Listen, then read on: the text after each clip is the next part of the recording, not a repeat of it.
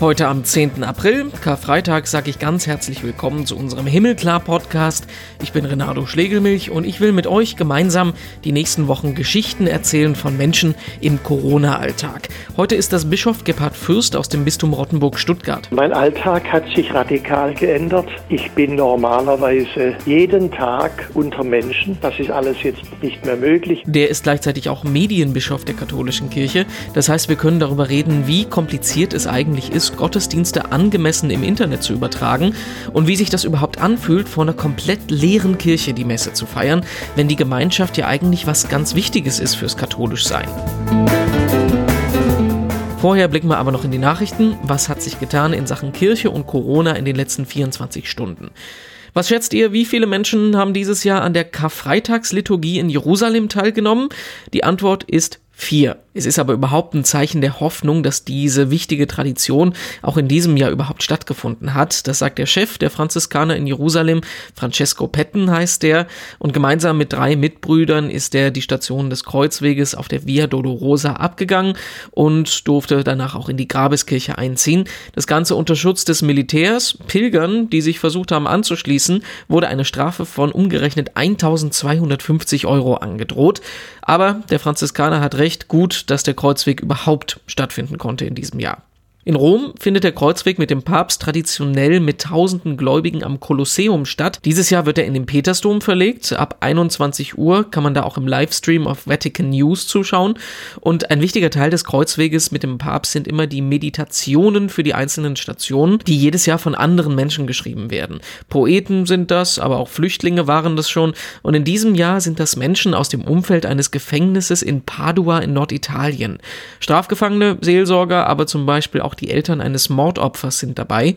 Und Papst Franziskus hat sich heute Vormittag mit einer Audiobotschaft bei denen bedankt. Ich trage euch immer in meinem Herzen, sagt der Papst.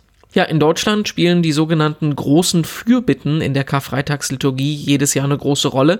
Zehn Stück sind das, ausführlicher als im normalen Sonntagsgottesdienst. Und in diesem Jahr gibt es tatsächlich auch eine elfte dazu.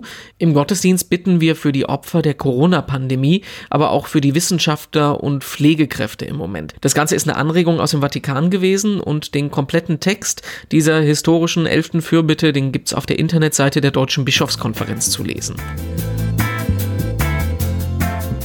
Und in unserem Podcast wollen wir an dieser Stelle in den Südwesten Deutschlands gehen, genauer gesagt ins Bistum Rottenburg-Stuttgart zu Bischof Gebhard Fürst, einerseits dem Ortsbischof, andererseits aber auch dem Beauftragten für die Medien in der katholischen Kirche. Das heißt, mit dem können wir gleich auch zum Beispiel über Online-Gottesdienste sprechen. Grüß Gott, schönen guten Tag.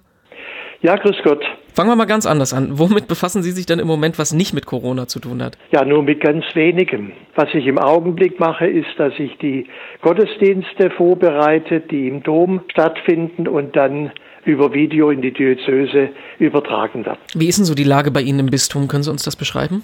Es ist natürlich außerordentlich große Betroffenheit, dass wir keine Gottesdienste mehr feiern können, dass die Sakramentenspendung doch sehr, sehr eingeschränkt ist, insbesondere bei Beerdigungen, Taufen, Hochzeit, aber auch natürlich bei der Feier der Eucharistie. Das schmerzt die Menschen sehr und ich habe den Eindruck aus den Rückmeldungen, dass die Leute jetzt spüren, was es bedeutet, wenn man am Sonntag weiß, ihres Feier der Eucharistie und auch mitfeiern kann. Sie haben es ja gerade gesagt, mit Sakramenten ist es schwierig, äh, Hochzeiten, Beerdigungen. Wie gehen Sie damit im Moment um? Was haben Sie da für Lösungen gefunden? Ja, also bei Hochzeiten, Taufen äh, gibt es natürlich keine Möglichkeit im Augenblick. Bei den Beerdigungen ist es möglich, dass die Beerdigung stattfindet äh, auf dem Friedhof, allerdings eingeschränkt auf fünf, maximal zehn Personen, denen also ganz detailliert vorgeschrieben wird, wie sie sich zu verhalten haben. Also wenn sie ans offene Grab treten, dass sie Distanz zueinander halten sollen und so weiter. Was macht das denn so mit Ihnen persönlich? Weil die Sakramente sind ja im Prinzip das Wichtigste im Leben eines Christen, wenn man die gar nicht jetzt wirklich spenden oder empfangen kann. Ja, was soll ich da sagen? Das, das bestürzt mich, das belastet mich.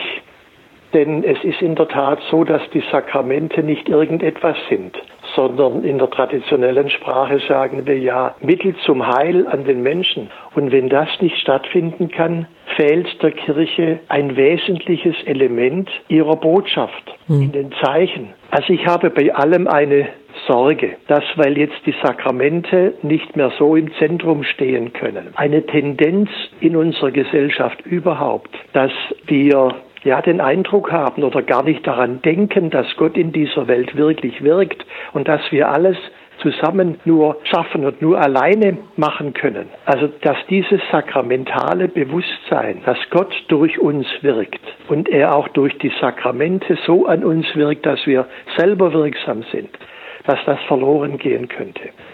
Also die sakramentale Dimension darf nicht beschädigt werden, sonst werden wir an wesentlichen Dingen beschädigt. Mich würde es mal ein bisschen interessieren, uns hat ja äh, das alles so ein bisschen überrollt. Das ist ja fast von heute auf morgen gekommen. Ja. Für einen Großteil Deutschlands hat sich der Alltag von heute auf morgen verändert. Ich habe mir auch äh, mein Studio jetzt hier am Küchentisch aufgebaut.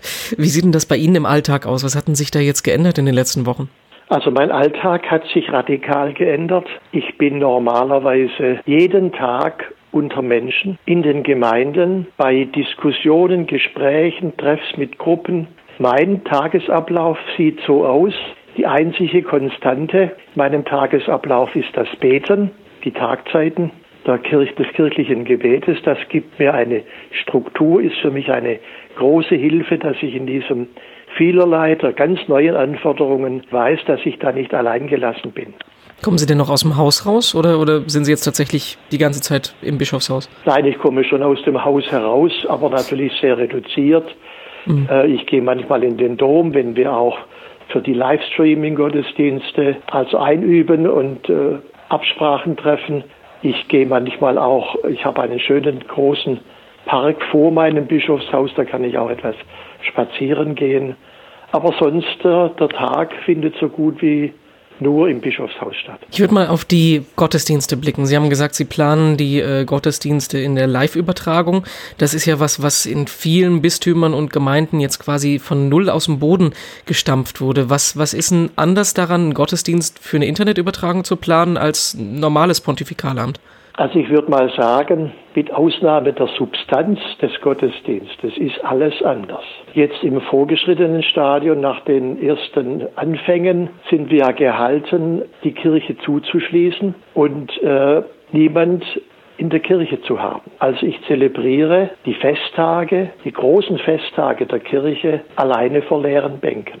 Ich habe mit mir einen Diakon, andere liturgische Dienste, einen Organisten, eine Kantorin, aber das darf fünf, sieben Leute nicht übersteigen. Das gibt natürlich den Eindruck zunächst einer großen Verlassenheit. Deshalb ist es ganz wichtig, dass die Kamera so geführt wird, dass sie an die einzelnen Menschen herangeht und dass ich zum Beispiel bei den Gebeten, auch bei der Begrüßung, möglichst viel Kontakt in die Kamera suche und auch die Menschen virtuell, die jetzt an den Bildschirmen sitzen, auch anspreche und sie hereinhole. Wir feiern Liturgie hinter verschlossenen Türen. Aber wenn wir an den österlichen Christus denken, haben die verschlossenen Türen ihn nicht abgehalten, seine Jünger, die verängstigt zusammen waren, zu besuchen. Er kam durch die verschlossenen Türen und war unter den Menschen. Also solche Dinge, wo man die Gläubigen, die jetzt an den Bildschirmen sitzen, direkt anspricht, ihre Gefühle aufnimmt, das ist besonders wichtig. Und noch etwas ist mir besonders wichtig. Die ein zeichenreiche Liturgie der katholischen Kirche muss im Video rüberkommen. Das heißt, man muss auch da nahe herangehen. Kann man da eigentlich jetzt ganz simpel gefragt Kameraleute und Tonleute noch ähm, im Dom haben oder ist das alles von außen dann geregelt? Also wir haben es im Dom bei uns so, dass unser Tonstudio nebenan im bischöflichen Ordinariat ist und dass von dort aus diese Live-Übertragung gesteuert werden kann. Unsere Kameras sind auch beweglich, die können heranzoomen, sie können auch Schwenks machen, rauf und runter äh, und so weiter. Aber das läuft nicht durch äh, Kameraleute im Dom, sondern die Kameras sind unabhängig von Menschen im Tonstudio mhm. dann äh, zu steuern. Jetzt haben Sie gesagt, wie, wie ungewöhnlich das ist, ähm, Gottesdienst zu zelebrieren vor einer leeren Kirche. Ich, ich finde, da kann man sich als Außenstehender nur schwer reindenken. Wie, was, was, was denken Sie da im Moment, wenn Sie meinetwegen die Gemeinde segnen sollen und da sitzt niemand vor Ihnen? Ich denke mit Kopf und Herz und Hand an die Menschen, die virtuell und deshalb auch irgendwie wirklich da sind. Da muss man seine, seine Vorstellungskraft etwas daraus ausrichten, dass die leeren Bänke nicht leer sind, sondern besetzt sind durch die Menschen an den Bildschirmen. Obwohl, es passt ja irgendwie auch zum Katholischsein. Ne? Wir, wir denken ja an viele Sachen, die man nicht direkt sehen kann. So ist das. Also auch das Wissen darum, dass wir im Glauben in der Taufe, in der Firmung miteinander verbunden sind, weltweit sowieso. Und dass wir immer auch uns freuen, dass weltweit, ohne dass wir jetzt selber dabei sind, ohne Unterbrechung die Eucharistie gefeiert wird. Und dass wir ein Amt haben, das unabhängig von allem wirklich auch die Eucharistie feiern kann. Das verbindet uns und das ist eine große Hilfe. Herr Bischof Fürst, ich habe ähm, eine Frage, die ich versuche, jedem Gesprächspartner am Ende zu stellen.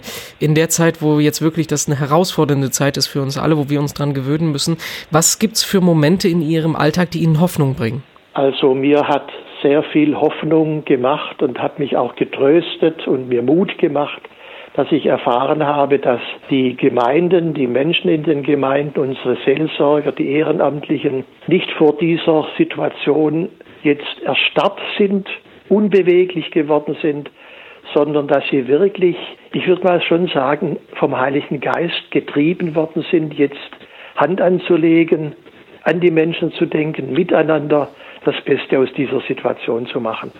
Also ich spüre, dass da etwas wirksam ist, was wir nicht planen können, sondern was aufgrund der Spontanität von getauften und gefirmten Christen in den Gemeinden gelingt.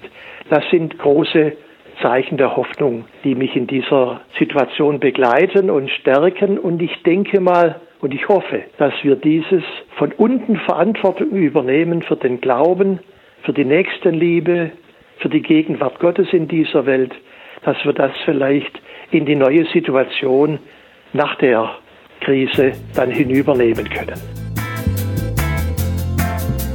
Und am Ende unseres Podcasts wollen wir immer ein besonderes Seelsorgeprojekt vorstellen. Das kommt heute aus Österreich und heißt Obi et Orbi. Und das et ist dabei tatsächlich wie in der E-Mail-Adresse geschrieben. Also obi et Orbi. Es ist eigentlich ein Begegnungscafé für Menschen in der Innenstadt in Linz, das genauso heißt. Das musste aber wie vieles andere auch Mitte März seine Türen zumachen. Seitdem werden aber die Gespräche digital geführt und zwar über Zoom als offene Videokonferenzen. Dienstags bis freitags jeweils von 11 bis 12 und von 15 bis 16 Uhr. Die Macher sagen, es ist alles wie sonst, nur dass sich halt jeder den Kaffee jetzt zu Hause auf der eigenen Maschine kochen muss. Finde ich toll, dass es solche Möglichkeiten gibt, weiter in Kontakt zu bleiben. Mit uns in Kontakt bleiben könnt ihr mit dem Hashtag Himmelklar. Da würde mich heute interessieren, wie ihr die Feier der Osternacht jetzt eigentlich geplant habt. Ich habe heute im Briefkasten eine Kerze, einen Palmzweig und ein kleines Liedheft für die Osternacht gefunden. Das heißt, mein Plan steht. Wie sieht es aber bei euch aus? Ihr findet uns auch auf Facebook, auf Instagram, jeweils als Himmelklar Podcast, auf Twitter als Himmelklar-Pod und schaut auch mal auf unserer Homepage vorbei, die heißt himmelklar.de. Da findet ihr dann morgen auch unsere nächste Folge. Dann sprechen wir hier mit der Ordensschwester Birgit Stollhoff aus Hannover. Natürlich fühlt sich total komisch an und ich glaube, jeder freut sich auf den ersten Gottesdienst, den man wieder gemeinsam feiern darf. Aber so finde ich, ist das einfach eine unglaublich spannende Zeit auch. Es geht aber auch um ein Jugendcafé, das sie in der Innenstadt von Hannover betreibt und das auch jetzt quasi komplett ins Internet verlegt werden musste. Ich bin Renato Schlegelmilch. Ich freue mich drauf, dass wir uns morgen wieder hören. Sagt Tschüss und bis dann.